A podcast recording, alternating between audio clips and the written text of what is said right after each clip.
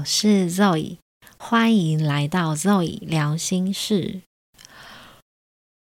啊，最近真的好冷啊，就是整个精神不济。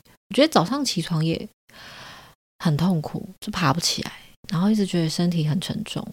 对，好好，今天我们来聊聊情绪。那我的标题有写到说，情绪掌控了一切。呃，等一下，我举两个例子来让大家感受一下，你会发现，对我们其实都是被情绪给掌控。那先来举第一个例子，我们先用理性脑来看，假设今天有一个很好的工作机会出现在我的面前，可是，在谈那个合作啊，或者是面试的过程中。对方就一直用那种高高在上的态度，或者是那种呃很不客气的讲话方式，就会让我觉得就是 emoji 就被送，就是不能好好说话嘛。就是我不知道大家有没有遇过，就是可能态度不是很好，那我其实心中就会那种警铃大响，因为呢，如果我真的答应了这个工作机会。就代表这个眼前的对象，他可能，呃，在工作的时候，他的态度可能就像面试一样糟，或是更糟。因为面试的时候，通常都会把比较好的一面呈现出来嘛。所以，对我而言，即使这个逻辑上判断呢，这个工作很棒，条件很好，我还是会拒绝。那如果反过来说，如果这个机会只能算是符合我的平均值的期待，可是这个职场的环境、人呐，然后环境啊，整个都让我觉得很友善、很舒服，那就跟刚刚的比起来的话，我会比较选这一个。呃，我自己觉得重点不是这个条件有多好，而是我可以拿多久，就是所有的好处我到底可以享受多久嘛？所以呢？上班的心情对我来说还蛮重要的。那刚举的这个小小的例子就可以看得出，其实会依据这个情绪来做最终最终的判断。那这个后面还会有其他的例子做讨论。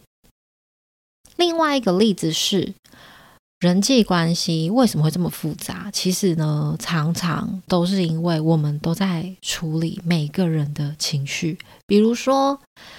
说话的时候啊，不尊重对方，或是感受不到尊重，还是说哦，你怎么把我的好当做理所当然，就这样压榨我呢？等等，这些其实很多时候事情的发生，主要的因素都是人。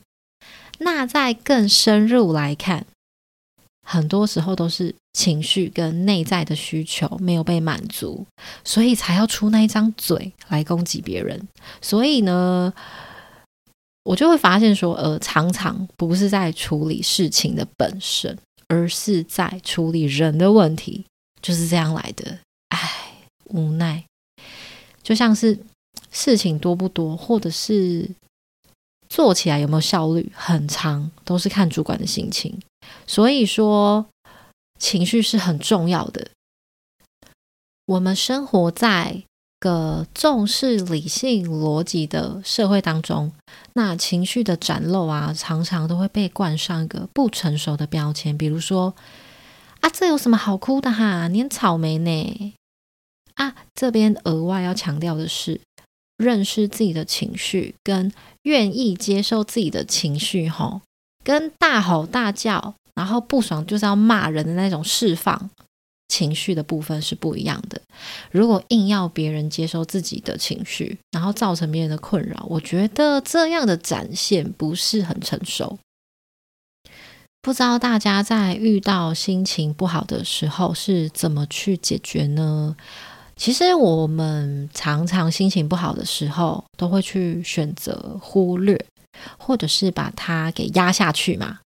比如说，现在明明就很难过，然后我还要笑着跟我自己，还有身边的人说：“我很好啦，我很好，没事。”其实久而久之，等内在已经承受不住的时候，它就是会炸开。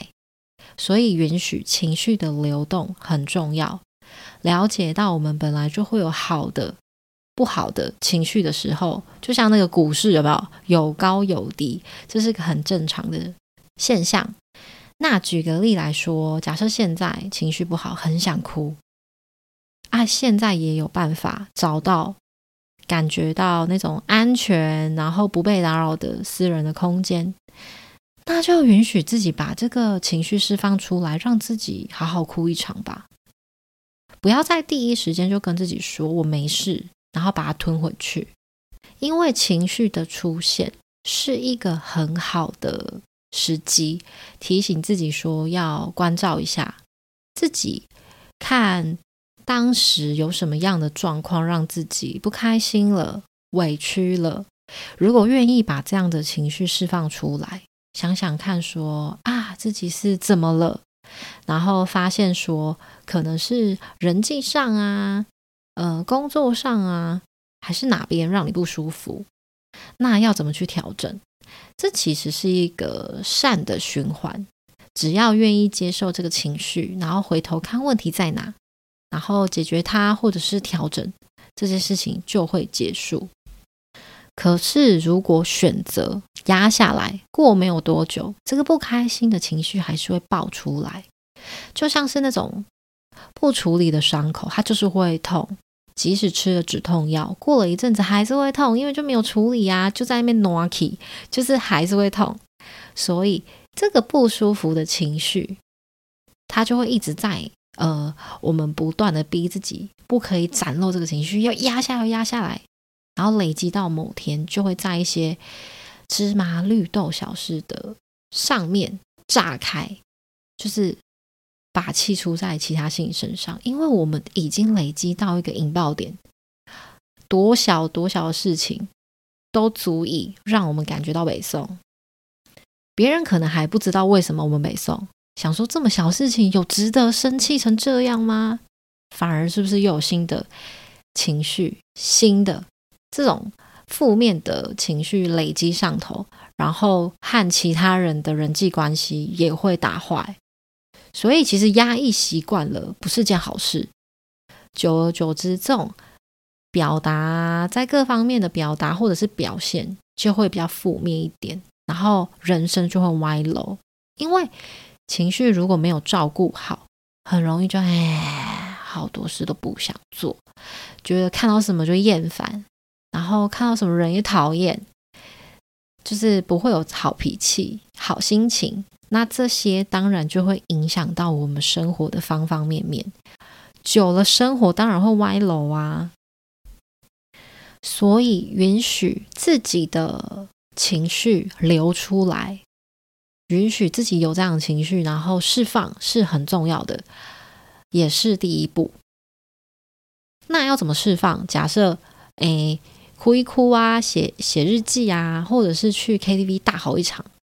只要不要伤害到自己或是其他人的方法都 OK，就是想办法先让自己高昂的情绪先安抚下来，然后等心情平复一点，才有办法恢复这个理智，然后去探索一下。自己为什么会有这样的情绪？那原因是什么呢？在这个过程中，就会越来越认识自己，了解自己，然后就会知道说啊，原来我在那件事情有这样的想法，有这样的感觉，我还是很在意。那我应该要怎么去调整？只要有这样的过程呢，以后在面对同一件事情的时候。会有新的体悟跟新的方式。那其实刚分享这个过程呢，它不难，它一点都不难。但难的部分是我们愿不愿意诚实的面对我们自己的内在，去面对这个情绪。因为面对了，会看到很多真相，所以。